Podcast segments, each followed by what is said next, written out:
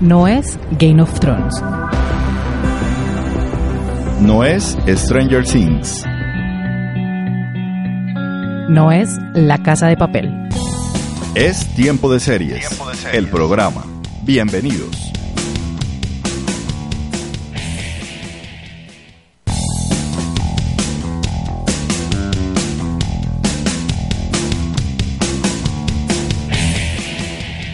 ¿Qué tal amigos? Bienvenidos a un nuevo episodio de Tiempo de Series, el programa. Yo soy Catalina Serrano, quien junto a Alfredo Álvarez los estaremos acompañando durante esta media hora con lo mejor de la televisión.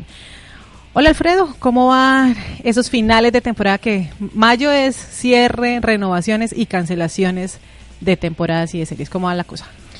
Va muy bien, pues no, no estoy viendo tantas series de, digamos, de la temporada regular, que es como la que empieza en el otoño y termina justamente en la primavera, antes del inicio del verano. Ajá. Eh, pero, pero sí he estado cerrando algunas. Eh, por supuesto la que está viendo casi medio mundo, que es Game of Thrones, que termina ya este fin de semana, bueno, el próximo fin de semana. 19 de mayo. Y VIP, que sí termina este, este domingo. Y bueno, algunas que ya han ido cerrando en estos días. Eh, le toca a uno como, como organizarse para poder salir de tantas cosas. Tengo Igual- algunas otras allí acumuladas. Igual este, estos cierres de, de mayo, ahora con las plataformas de streaming cada vez son menos, ¿cierto? O, o siguen funcionando las temporadas igual que en años anteriores. Es que por eso te mencionaba que son como las, las temporadas regulares, como las de la televisión abierta o las de la televisión por cable grande, tipo HBO, porque a ellos en particular les interesa cerrar antes del 30 de mayo por un dato relevante, y es que ese día Las es el corte del Emmy.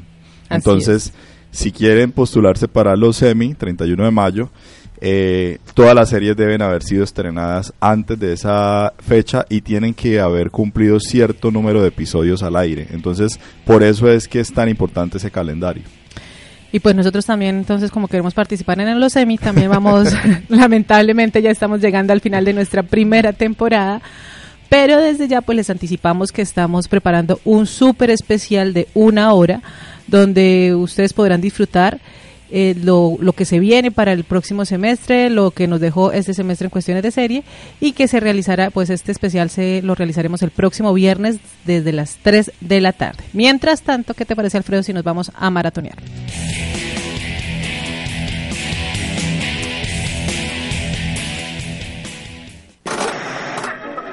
A maratonear. It's the beginning of the end. What? There we go. Boy. Monday, September 24th. Be there for the start of Big Bang's final season. No. Yes. No. Yes. Get ready to celebrate the biggest season in Bang's history. Shall we steam the wrinkles out of our wizard robes or make vigorous socially sanctioned love? Either way, I can check something off my to-do list. Escuchamos el tráiler de la decimosegunda temporada de The Big Bang Theory, comedia de situación norteamericana creada por Chuck Lorre y Bill Prady, que llega a su final el próximo jueves 16 de mayo luego de la bobadita de 280 episodios. The Big Bang Theory, Alfredo, 12 años al aire.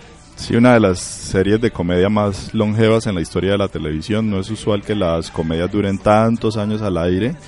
Duran más los dramas. Sí. Eh, y bueno, esta ya entra como a la, al, al- al Al Salón, Salón de, la Fama. Fama de las comedias de situaciones, que es un formato lamentablemente cada vez menos frecuente en la televisión. Eso, eso te iba a comentar. la- la- hace poco estábamos hablando de, de la sitcom y pues de esta combinación de los dramas que pues ya se están como mezclando los géneros. Pero tú mencionabas fuera de micrófonos que The Big Bang Theory tal vez sería la última comedia de situación que quedaba al aire y que con esta probablemente el género no es que desaparezca, pero sí nos tardaremos un tiempo en volverlo a ver. Por lo menos la última eh, de larga vida, porque por ejemplo en Netflix tuvieron One Day at a Time, pero solo duró tres temporadas. ujú. Difícilmente volverá a ver una sitcom que dure 12 años al aire como The Big Bang Theory. Eh, porque lo que tú has mencionado, estamos en tiempos de como de fusiones, de nuevos formatos, la comedia clásica ya no es tan frecuente, realmente es- están más las dramedy que es un formato que a mí me da cierto dolor de estómago porque yo preferiría que fueran solo Porque eres muy purista. o solo comedias. No, no soy purista, pero, pero es que la sitcom para mí es el más difícil de los géneros y se merece, se merece su propio espacio, ¿me entiendes? Sobre todo una buena sitcom, porque en la historia de la televisión ha habido sitcom basura, pero, pero una buena sitcom como lo es The Big Bang Theory o como lo es la que vamos a hablar también al final de este programa, es un Un programa flashback. dedicado a la sitcom, eh, es, es un género muy difícil de, de escribir y de mantener en el gusto de la audiencia por tanto tiempo. Por eso yo creo que The Big Bang Theory es desde ya un clásico de la televisión. The Big Bang Theory nos contaba la historia de estos científicos, además fue una serie que puso de moda a los nerds, a los geeks y a estos personajes ñoños eh, que interpretaban Sheldon, eh, Leonard, Penny. Penny, Wolowitz y... Fue interesante y porque Howard. cuando empezó eran casi que Sheldon, Leonard y, y dos amigos ahí que ellos veían como con cierto desprecio porque los veían como científicos de, segundo, de nivel, segundo nivel de- y de repente empiezan a entrar poco a poco al universo de ellos las mujeres y, van llegando casi a un mismo nivel protagónico que ellos. Es bien interesante, tanto que cuando la serie llegó a la novena temporada se demoró un poco la confirmación de, de la continuidad de la serie porque los actores dijeron a nosotros nos tienen que mejorar el sueldo al mismo nivel de los que de, lo- de, de Leonard Penny y Sheldon claro. porque Y regular los la salarios serie tanto es hombres como importante mujeres. y entonces tuvieron que ajustar salarios. Claro, ninguno gana lo que ganan Sheldon y Penny, que son los mejores pagados de la televisión de comedia en Jim Estados Parsons Unidos. y Kelly Cuckoo. Eh, y, y, y bueno, esto es una serie exitosísima durante los 12 años que ha estado al aire. Siempre ha estado en el top 10 de los programas más vistos de la televisión en Estados Unidos. Creo que en algunas temporadas llegó a ser el número uno de Llegó la televisión. uno. Fue perdiendo poco a poco seguidores como todas, pero también por la longevidad. Sí, eh, claro, es normal, es el ciclo de vida Exacto. normal de las de las series de televisión, pero muy bien respetada por la crítica. Nunca ganó el Emmy a mejor comedia. No, tiene La nominaron a eh, siempre la nominaban, al- eh, en cambio el protagonista Jim siempre ganaba. sí ganó, ganó mejor, mejor actor de Eh, comedia. Los actores en general todos han sido El nominados. también ganó en- en las actrices también han estado nominadas. Eh, pues una serie brillantemente escrita y muy divertida. Es espectacular. El año pasado le hicieron un homenaje a Chuck Lorre, el creador de esta serie, que es el creador también de Two and a Half Men y del método Kominsky, que está en Netflix, y que es uno de los grandes directores de comedia, de- sobre todo de, de sitcom en, en este momento en, en la televisión. Eh, finalmente, es, ¿por qué vale la pena ver The Big Bang Theory? La, la serie está disponible, eh, bueno, actualmente está en el, en el- al aire con su última Sí, temporada. Y, el- y se puede encontrar como hasta la temporada 10 tal vez o 9 en, el, en la plataforma de Amazon Prime completa. Eh, ¿Por qué vale la pena verla? Porque es divertida. Yo creo que la serie... Esa es la razón por la cual a mí los dramedy no, no me terminan de atrapar. Yo, yo puedo decir que me gustan dos o tres dramedy. El que más me gusta es Master of None Ah, pero pero realmente yo no yo no soy seguidor de los dramedy Eh, entonces porque me parece que terminan a uno llenándolo más de drama que de humor sí por, por ejemplo yo cuando vi Master of None yo sufría mucho con la relación de Francesca y, y este muchacho y de y, y yo siento que si uno va a ver una comedia es para reírse, para reventarse de la risa. Y a mí me parece que las sitcom bien hechas lo tienen a uno toteado de la risa todo, Todo el, tiempo. Entonces, si usted quiere eh, relajarse, si quiere distensionarse de tanto drama, de tanta violencia que muchas veces hay en, ciertos programas de televisión, pues una muy buena sitcom es una oportunidad para durante 21 minutos, que es lo que dura un capítulo de una sitcom, eh, olvidarse del resto de cosas y reírse a carcajadas. Igualmente la serie nos dio muchos gaps y sobre todo la inclusión en sus diálogos de, de referencias de la cultura pop como superhéroes, cómics, diálogos y, y todo lo que tenía Muchas que ver con el personalidades cine. pasaron Muchas por personalidades allí. pasaron por Stephen ahí. Hawking era fan de esta serie. Leonard Minogue también Mm. alcanzó a, a pasar por ahí. Was in a hot, dense state that nearly 14 billion years ago expansion started. Wait, the earth began to cool, the autotrophs began to drool, Neanderthals developed tools, we built a wall. We built the pyramids, math, science, history, unraveling the mystery that all started with a big bang. La canción que escuchamos al fondo se titula History of Everything. Casi nadie sabe el nombre de la canción, casi todo el mundo dice el tema de Big Bang Theory, pues no se llama La historia de todo, de la banda canadiense Bar Naked Ladies y es el tema que da apertura a cada uno de los 280 episodios de, de Big Bang Theory. La canción fue originalmente escrita para la serie y fue lanzada en su versión extendida el 9 de octubre de 2007. It's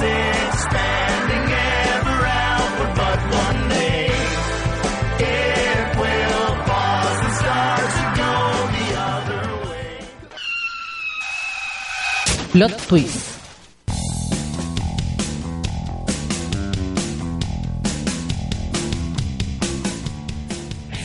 Y como cada semana en Plot Twist tenemos los lanzamientos y los estrenos de la semana. Y pues para los seguidores de la comedia Crazy Ex Girlfriend, que finalizó en Estados Unidos hace un par de semanas, pues les contamos que ya Netflix cargó desde ayer en su plataforma la cuarta y última temporada de la serie.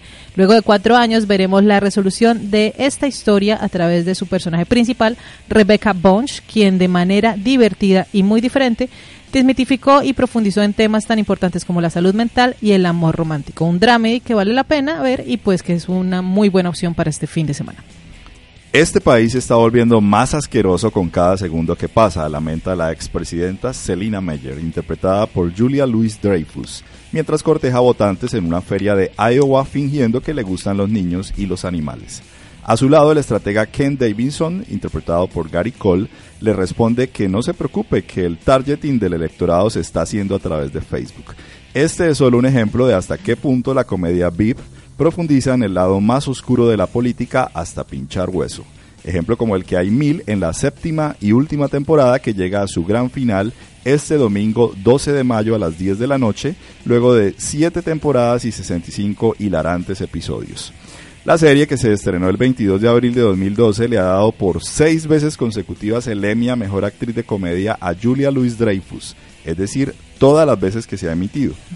Le ha dado el Emmy a esta actriz. La serie a su vez ha ganado el Emmy a Mejor Comedia tres veces consecutivas, en 2015, 2016 y 2017.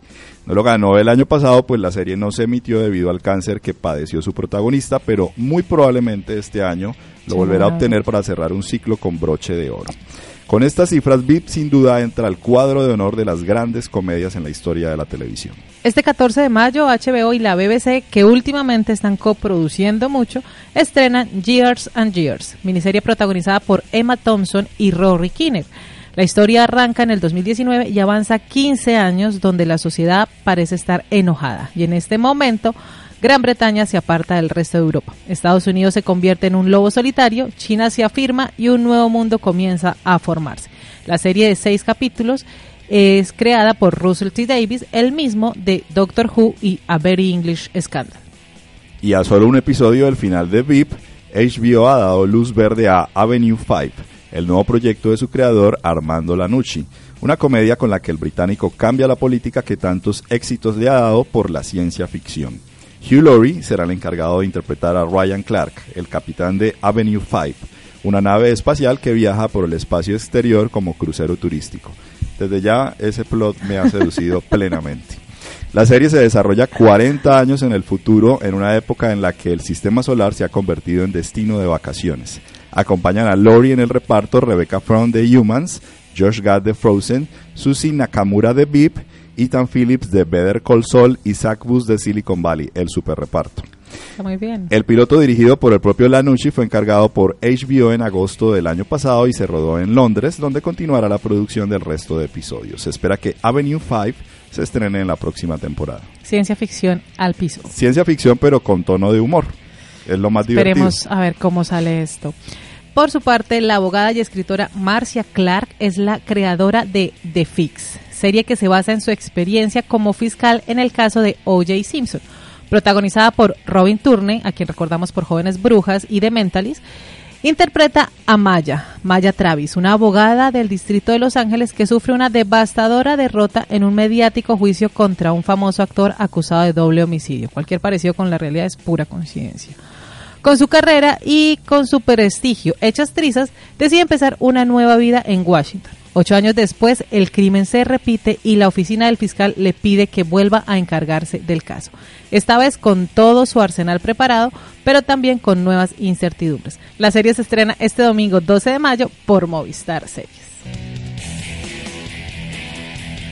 Y para los fans de los superhéroes, hoy 10 de mayo se estrena en ABC en Estados Unidos la sexta temporada de Marvel's Agents of Shield serie de acción y aventuras que se sumergen en el, universo Marvel, concretamente en SHIELD, la organización antiterrorista Strategic Homeland Intervention Enforcement and Logistics Division, en la que se han centrado películas de éxito como The Avengers.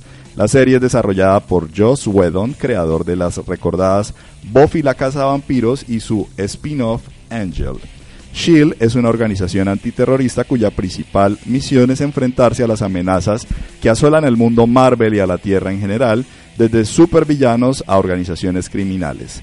Famosa por contar entre sus miembros con superhéroes como Thor, Iron Man, el Capitán América o Hulk, entre otros, SHIELD se ha convertido en uno de los equipos especiales más eficaces y también temidos en la lucha contra el mal.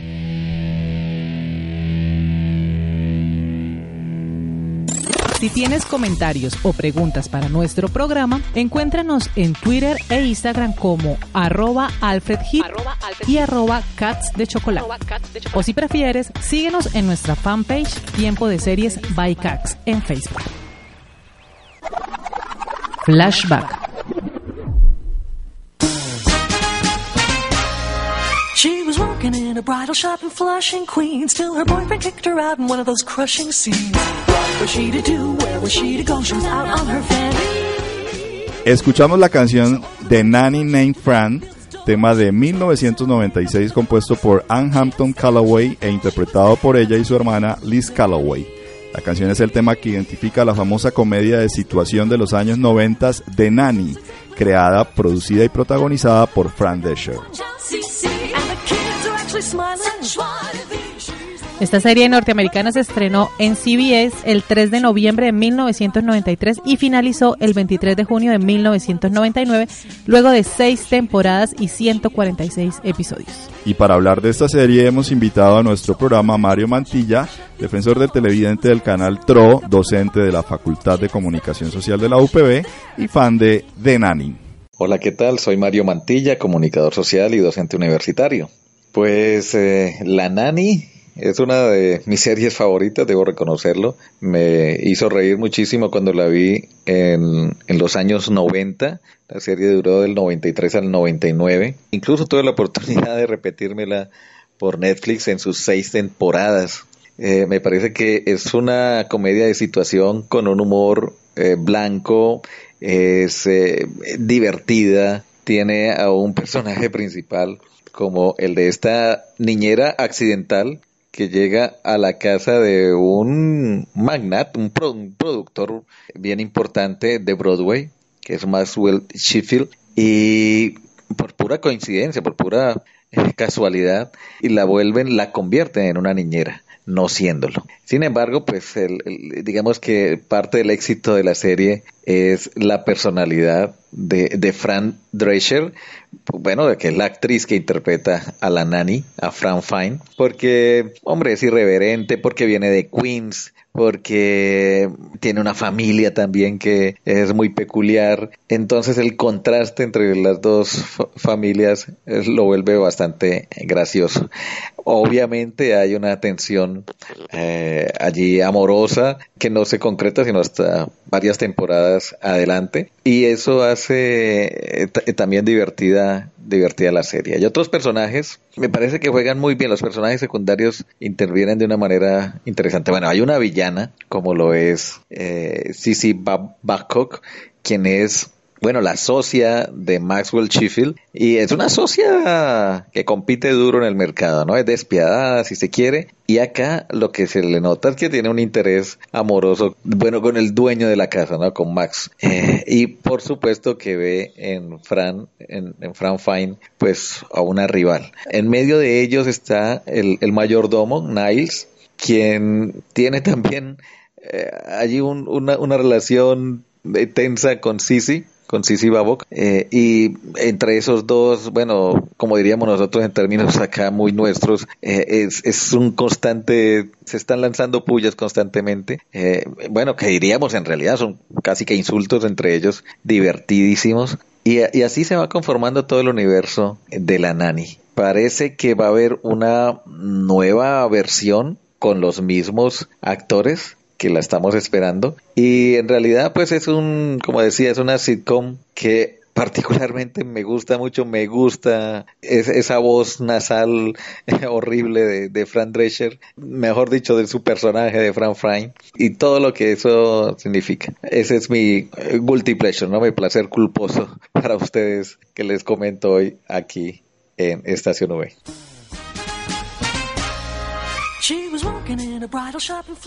Muchas gracias a Mario Mantilla por su comentario sobre The Nanny para nuestro programa. Cata, ¿por qué vale la pena hacer flashback y ver esta comedia? Mira que yo hice flashback de esta comedia hace como unos tres años cuando Netflix la tenía disponible y me repetí las seis temporadas igual que nuestro ¿Ya no está en Netflix? No, la sacaron. No sé si de pronto la vuelvan a poner como ha pasado con algunas series o Porque además creo que sí, ellos están trabajando en un reboot de la serie, ¿no? Sí, al parecer hay un reboot con los, la, la con los mismos actores. Eh, y pues es muy divertida, es una serie muy divertida. Es una sitcom también. Es una sitcom completa, además Fran Fine, que es la protagonista, que es, que es esta niñera. La actriz se llama Fran Drescher, pero el personaje se llama Fran, Fine. Esto es muy chistoso porque además es una es muy una quiche, ¿no? Es muy quiche, viene una familia judía. es, los personajes femeninos son la, los personajes femeninos de su familia son divertidísimos, su mamá y la abuela Jetta, además también esta serie tuvo muchos invitados, estuvo Ray Charles, por ejemplo, hacía del novio de Jetta y era un divertimento verlo. Algo muy propio del sitcom es que hay personajes que uno nunca ve, ¿cierto? En este caso era el papá de... El papá de, de, de, de Nani. Sí, de Frank. Y eso también lo usan en, en The Big Bang Theory, ese recurso. Con algunos... Con la mamá de, de uno de los... De los personajes. Ah, el personaje de el, la mamá de Holloway. Ajá. Y volviendo a The Nanny, esto vale la pena verla porque es divertida, eh, lo que tú dices es muy kitsch, es por, por no, sí, por no decirlo loba.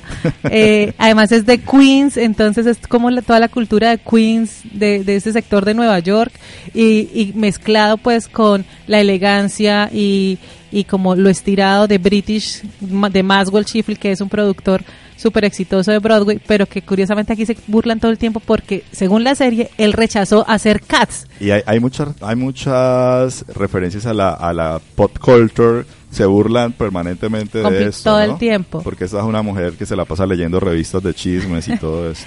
Fanática de Barbara Streisand. Sí, sí, sí. Eh, que también tiene un, un, una aparición en, en, uno de los capítulos de la, de la temporada. La serie es, está muy, muy bien y fue uno de los exitazos de los años es una, 90. Es una de las series que, que también lo devuelve a uno de los años 90 y, y tal cual terminó exactamente en el 99. O sea, vamos a ver qué pasa en este reboot porque uno difícilmente Sí. ubica estas series en otra época que no sea los 90. Igual la serie, eh, al principio, esta tensión romántica que habría, había entre Fran y, y Maswell eh, estuvo muy bien, muy bien manejada hasta que cuando pues finalizó, cuando, cuando ya la quinta temporada creo que se casan finalmente los personajes y eso también creo que debil- debilitó un poco la historia y creo que fue también una de las causas para que la serie pues Hay, hay llegara a gente su que final. En, en las series y en las comedias quiere que los protagonistas se cuadren desde un primer momento, pero es la razón justamente por la cual los, los buenos guionistas no lo hacen porque saben que si lo acaba. hacen la serie se, se acaba y eso ha pasado casi todo el tiempo En tanto en Friends, dramas entre- como en comedias. Claro, se por acaba ejemplo- el conflicto, se acaba lo que nos interesa realmente y, y finalmente lo que uno quiere es que ese beso que uno quiere que llegue se demore 200 o 300 sea capítulos, pero solamente especial. llegue al final. Lamentablemente eso es lo que sostiene el interés por la serie. Claro, así lo vimos en The Big Bang Theory también entre Leonard y Penny durante muchos, muchas temporadas, en Friends con Ross y Rachel. O sea, esa, esa tensión romántica entre los personajes que la notamos desde el primer capítulo debe permanecer por muchas temporadas y se quiere que la serie dure también bastante tiempo. Además porque ya ella deja de ser la niñera para ser como la madrastra, entonces como que y es la otra señora cosa, de la ¿no? casa Sí. y ya la relación con Sisi, con el mayordomo que Lo era que muy divertida también. era el, el rol de niñera realmente. va perdiendo un poco, entonces, pero está está muy bien y, y sí es una además él es, un son personajes blancos, este, es- es una comedia, Una comedia como lo decía. Mario, Sí, pero en- con algo de, de, de de sarcasmo, picante. de ironía por allí, sin dejar de ser familiar. Recordemos que en los años 90, pues esta serie la veíamos en las antenas parabólicas de lunes a viernes, Frecuencia en horarios familiares tipo 6 de la tarde, o arranca, sea, era de las que como que arrancaba toda la, la, la franja de, de- de totalmente sitcom, familiares, digamos. pero todavía uno las puede ver por ahí en estos canales de cable que, que reencauchan series TBS. viejas por allá a las 11 de la noche y es una excelente opción mañana. antes de ir a dormir, verse La Niñera o Alf, que también la dan a las 11 y media de la noche Es y me cierto. encanta. Entonces, Hoy dedicamos un capítulo de tiempo de series a este género fantástico que esperamos tenga larga vida, Ay, que ojalá sí. los guionistas nunca dejen de hacerlo, porque definitivamente creo que es importante que se mantenga en la pantalla de la televisión mundial.